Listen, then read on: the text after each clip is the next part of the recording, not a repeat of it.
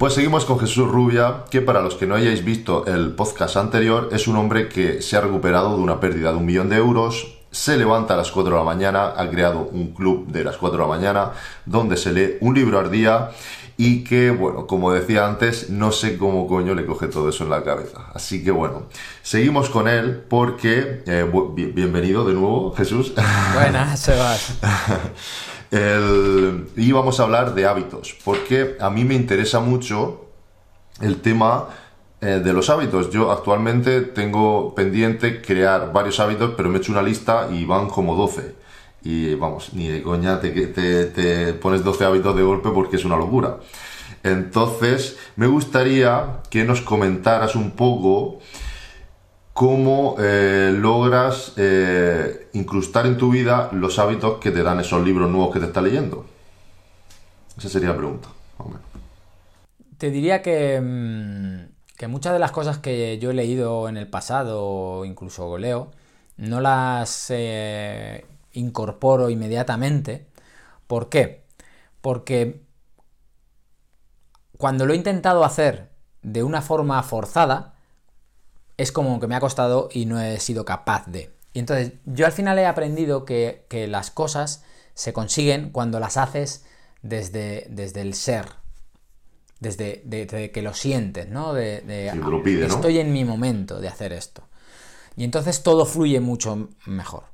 Entonces, cuando tú lees algo, y en este caso un hábito, y te resuena y quieres, pero no estás en ese momento, pues aunque lo intentes, quizá te vaya a costar. Vas a tener que tirar de mucha disciplina, de mucha fuerza de voluntad, y eso se gasta. O sea, tú no puedes estar utilizando esa fuerza de disciplina y esa disciplina, o sea, de esa fuerza de voluntad y esa disciplina durante un largo periodo de tiempo porque, porque te agota y te genera mucho estrés. Entonces, ¿cómo he ido yo evolucionando? Pues conforme he ido eh, sintiendo. O sea, lo tenía ahí en la mente como que era algo que quería hacer, pero eso me ha servido para empezar a ir evolucionando mi forma de pensar hasta que ha llegado el momento que digo, ahora. Ya no siento como que me va a costar. Y un ejemplo claro de lo que me ha pasado es con la alimentación. O sea, yo cambié hace años, quise cambiar la, alimentación y quitar determinados alimentos y demás.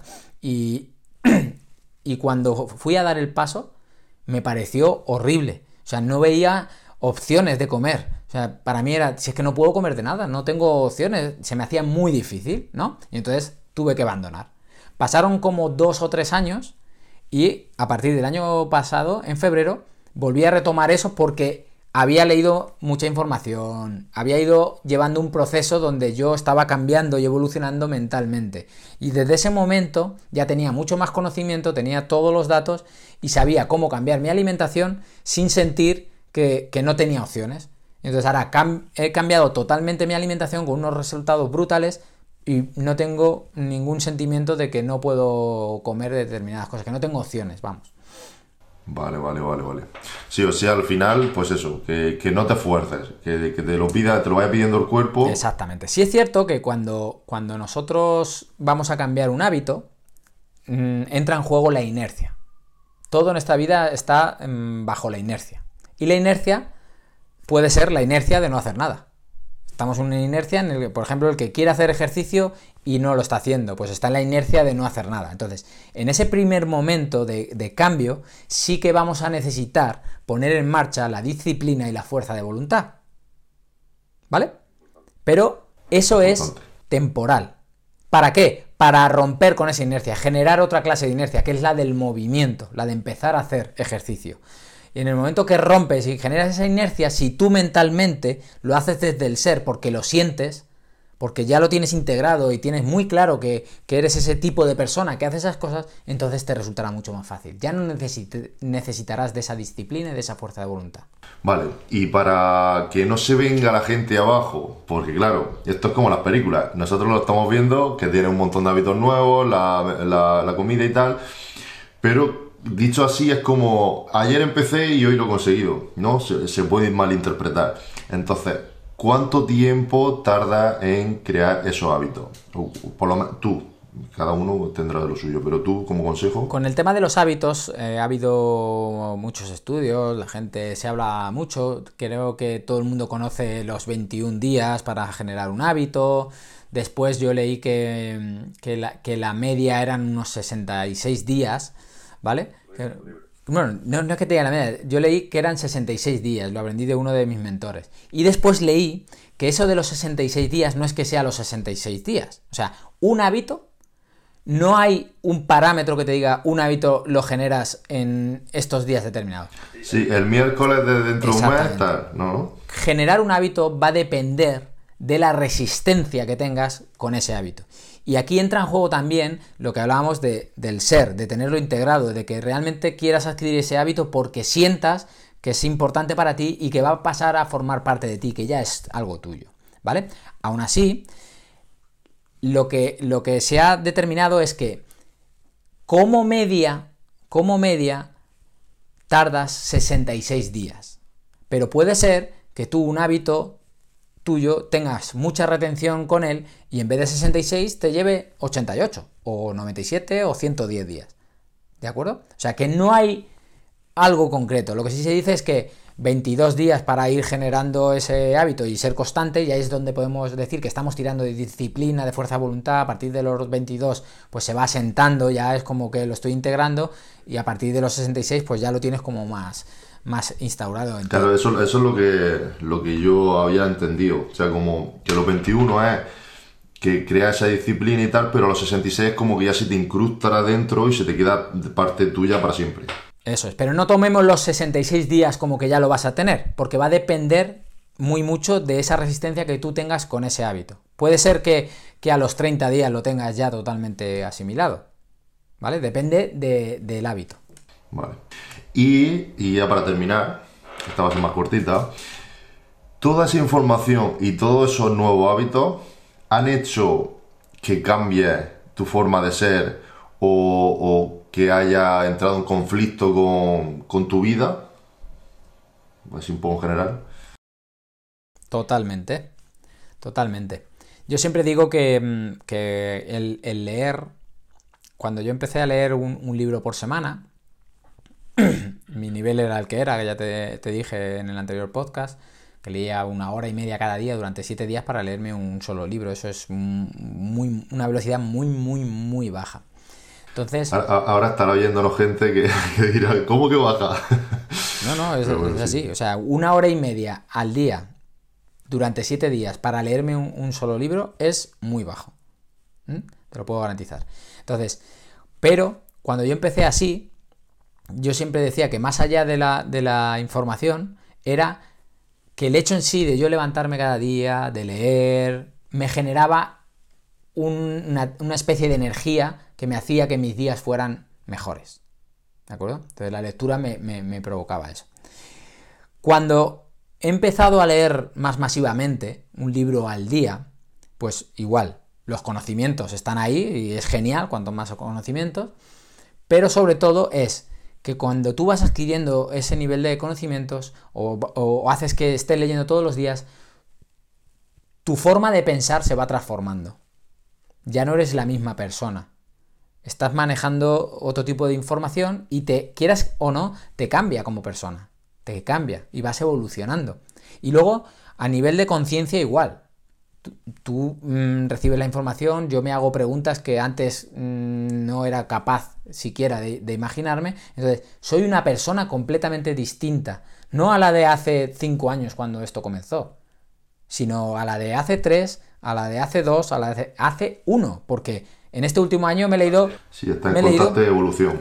Más de 160 libros, entonces es, es, brutal. Entonces, sí o sí, cambia tu forma de pensar. Y inevitablemente te afecta a tus relaciones, porque lógicamente pues no vibras igual con, unas personas que con otras, y, y esto quieras que no te afecta, claro que sí. Pero te afecta, en mi caso, positivamente porque es la vida que yo decido y estoy en constante crecimiento y descubrimiento. Genial. ¿Algún consejo que quieras dar, ya para terminar, eh, para esas personas que quieran cambiar esos hábitos para comer mejor, hacer ejercicio, leer? Pues bueno, no soy mucho de dar consejos, ni me gusta aconsejar a la gente. Yo creo que cada uno tiene que descubrir su, camino. Pero algo, algo que te venga bien a ti, que a lo mejor a otro le choca. Pero, pero... básicamente, y al final es por, ¿no? por el título de, mi libro, y por lo que hago todo lo que hago, que es el poder de la incomodidad, es esto. O sea, como que mi buque insignia es ponerme incómodo. Porque me levanto a las 4 de la mañana? Porque no me resulta cómodo. O sea, aún a las 4 de la mañana cuando me suena el despertador, mi mente está tratando de convencerme de que me quede en la cama. Entonces, al final, ¿de qué va esto del poder de la incomodidad? Pues el ir ganándole esa batalla, esa vocecita que tenemos en la cabeza que está constantemente tratando de convencernos que no hagamos aquellas cosas que sabemos que nos llevarían a lo que realmente deseamos, pues tomar conciencia de eso, tomar conciencia de tu diálogo interior. Cuanto más consciente seas, vas a ser capaz de decirle, no, no, no, yo puedo contigo. Tú, ahí calladita, que estás tratando de, que siga así, que llevo toda mi vida sin tener resultados, siendo un amargado, una amargada, quejándome, no, a partir de ahora voy a tomar yo el control. Y precisamente cada vez que me hables y me digas que no voy a, que no haga esto, pues con más razón lo voy a hacer. Claro, tú ahora mismo eres consciente de esa voz, ¿no? Y para ti es como normal escucharla, que sí. Pues el otro día, y para mi sorpresa, porque claro, yo ya lo veo como normal, por eso lo descubrí un poco con el curso de juego de la atención. Level Up también lo, lo, toca un poco y tal. Eh, que eso es para la gente que no, que no la oiga, porque por ejemplo el otro día se lo comenté a mi madre y a mi hermana comiendo, y me decía, pues yo no escucho ninguna voz. ¿Vale? Y no es que sean ni, ni peores ni mejores personas, sino que no, no están en ese punto que estamos nosotros, que hemos hecho esa formación para conseguirlo. Bueno, pues como iba diciendo que nos hemos quedado sin batería, eh, pues eso, descubrí que, no podía, que, no oían esa vocecita interior y yo para explicarlo y para explicarlo un poco a vosotros, pues de la manera que, yo lo, vi para, y para que no digan de qué están hablando, eh, fijaros, por ejemplo, cuando salía a correr o hacéis ejercicio, que eso pasa mucho, nada más empezar, eh, una voz que, eres tú, pero, pero al final es una voz que no controla, que es la que, que la que intenta sabotearte, empieza a decirte por qué corres, te está doliendo la rodilla, o estás cansado, o ahora estarías de puta madre viendo una película en Netflix, o cosas así. Fijaros en esa voz, porque ya no es solo corriendo, sino te pones a editar fotografía, o te pones a, yo que sé, a, algo que no estés acostumbrado, y esa voz siempre va a salir y te va a intentar sabotear para que no haga eso. Entonces, si, si, la conoces y la controlas, pues de alguna manera como que puedes ir jugando con ella y no te, no te sabotea. Exactamente. El, tema es empezar a prestarle, a tomar conciencia de esa voz. Quiero decir, el primer paso es empezar a darse cuenta de cada vez que esa voz está tratando de hablarnos y que nos está tratando de convencer que no hagamos aquello que en el fondo sabemos que si lo hacemos nos va a llevar donde realmente queremos. Esta voz, como lleva toda su vida ahí, toda nuestra vida ahí, y no le hemos prestado atención, tiene muchísimo poder, es muy grande. Entonces, aunque tomemos conciencia, pues es complicado ganarle la batalla. Pero... Exactamente. Es el primer paso, tomar conciencia y empezar a darme cuenta cada vez que está tratando de. Entonces, es el primer paso. Y conforme vas siendo consciente, te vas a ver capacitado para ir ganándole pequeñas batallas. Ir diciendo, no, no, no, ahora no, ahora lo voy a hacer, eso de correr. Hay un concepto que se, por ejemplo, en, el deporte, por ejemplo, que tú empiezas a correr, empiezas a hacer tu rutina, ya sea en el gimnasio y tal, y tu vocecita te está diciendo, va, venga, si ya es suficiente, va, déjalo ya, o venga, para, o venga, no sé qué, ¿no? Entonces, una cosa que hago, que la aprendí de, Will Smith, Will Smith le llama la, la milla extra, y él dice que cuando sale a correr, pues, por ejemplo, tú te has marcado correr X minutos o X distancia, ¿no? Y dice, cuando estás terminando, pues tu mente te empieza a decir, bueno, si ya lo has hecho, para ya, incluso antes de llegar a la meta, ¿no? Entonces Will Smith lo que dice es, no, no, no, no, tú ahí calladita. Y cuando llega al, sitio donde se había propuesto llegar o, se cumple el tiempo, entonces dice, ahora la milla extra. O sea, no es que vaya a hacer menos, es que voy a hacer más de lo que me había propuesto. Y entonces es como que recorre pues 100, 200, 300 metros más para ser él quien dirige su vida no su vocecita interior que nos lleva en subconsciente, en piloto automático y hace que vaya pasando nuestra vida sin que nos demos cuenta y luego decimos, macho, si es que no me he enterado de nada, es que no... Es que, es que eh, lo que pasa es claro, en el deporte es como más sencillo, en la vida no es tan fácil detectar eso, pero si queremos mejorar, siempre hay que dar esa milla extra en todo lo que hagamos, porque si nos paramos es como que te queda igual. Yo recuerdo cuando empecé a correr, que salía con un vecino mío y tal, y la primera vez que hice 20 kilómetros, o sea, de no hacer nada a hacer, bueno, eh, la primera fueron 10, pero así lo que es una burrada, que para mí son 20 kilómetros, a los 4 empezó a sabotearme el cuerpo, de que me dolía la pierna, me tuve que parar porque me dolía, qué tal, no sé qué. Pues ellos, como no venía, se dieron la vuelta, venga, tal, venga, sigue con nosotros, aflojamos el ritmo y tal. No aflojaron y hice 20 kilómetros. O sea, si hubiera salido yo solo, me hubiera quedado en esos cuatro, o hubiera hecho 10 mejor forzándome, pero los 20 nunca hubiera llegado. Y es porque ellos, de alguna manera, también callan esa Fíjate que es, que es curioso lo que has dicho de ese dolor de pierna que te dio y demás, pero que luego pudiste terminar, ¿no? Y esto, esto es importante también saberlo. Nuestra, nuestra, nuestra mente es capaz de generarte cualquier dolor o cualquier cosa física, ¿para qué? Para que tengan la excusa perfecta para abandonar. Y, esto lo, cuento en mi libro, lo cuento en mi libro. Cuando yo empecé a levantarme a las 4 de la mañana, cuento una historia parecida que, con todo esto, con un problema físico y que mi mente me dice, bueno, empieza mañana. Esto me pasó el primer día que yo me levantaba a las 4 de la mañana. Y entonces, déjalo para mañana, que mira cómo estás, estás vomitando, está, Y era eso, o sea, tu cuerpo y tu mente es capaz de hacer lo que tenga que hacer con tal de que no hagas lo que al final tú deseas. O sea, y, llegó a que vomitar. Sí, sí, sí, sí, sí.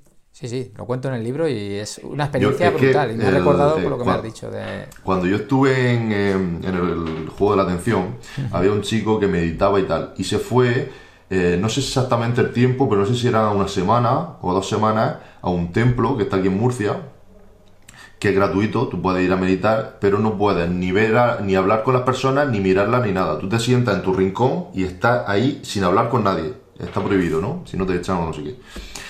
La cuestión es que eh, mucha gente no consigue hacerlo y él lo consiguió, creo que eran 14 días, no sé, no me acuerdo. Pero dice que llegó a pasar fiebre. O sea, el cuerpo de tanto que, no, que quería irse pasaba fiebre, pero no estaba malo. O sea, él sabía que era la mente y cuando él dijo que no, se le quitó. Y dice, ¿en qué punto, tío? O sea, la potencia que tenemos en la cabeza para poder llegar a crear todos esos sentimientos que, en teoría nos creemos que es un virus y tal y en nuestra cabeza. Pues nada, Jesús, pues muchísimas gracias por inaugurar este podcast. Y, nada, ya, ya sabéis, en la descripción tenéis todo toda su información, tanto del curso como del libro y, y, nada, un placer. El placer es mío. Muchas gracias por la invitación, Sebas.